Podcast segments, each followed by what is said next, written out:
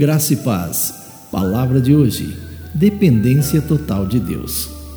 Porque, quanto ao Senhor, seus olhos passam por toda a terra para mostrar-se forte para com aqueles cujo coração é perfeito para com ele.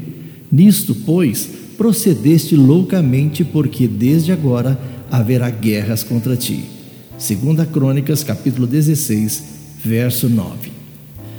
Olha, tem pessoas que tentam viver sua vida cristã baseada apenas no Antigo Testamento, porque a vida parece simples nas leis do Antigo Testamento. Seria, em resumo, mais ou menos assim: obedeça a Deus e seja abençoado, desobedeça-o e espere problemas. É uma teologia aparentemente satisfatória, mas será que é assim tão simples? No Antigo Testamento está registrado a história do rei Asa, que parece moldar-se ao padrão. Ele afastou seu povo de falsos deuses e seu reino prosperou. Depois, no final do seu reinado, ele dependeu de si mesmo, não de Deus, e o restante da sua vida foi marcado por guerra e doença.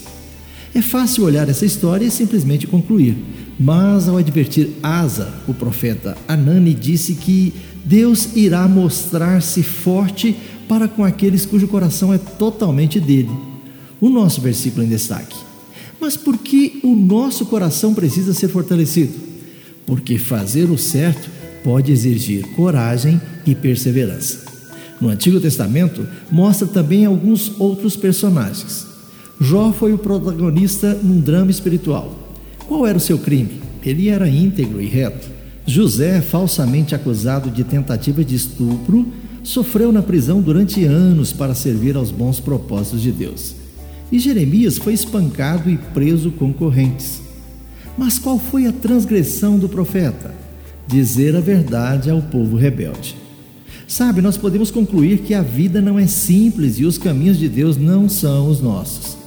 Que tomar a decisão correta pode ter um custo, mas no plano eterno de Deus, as suas bênçãos chegam no devido tempo.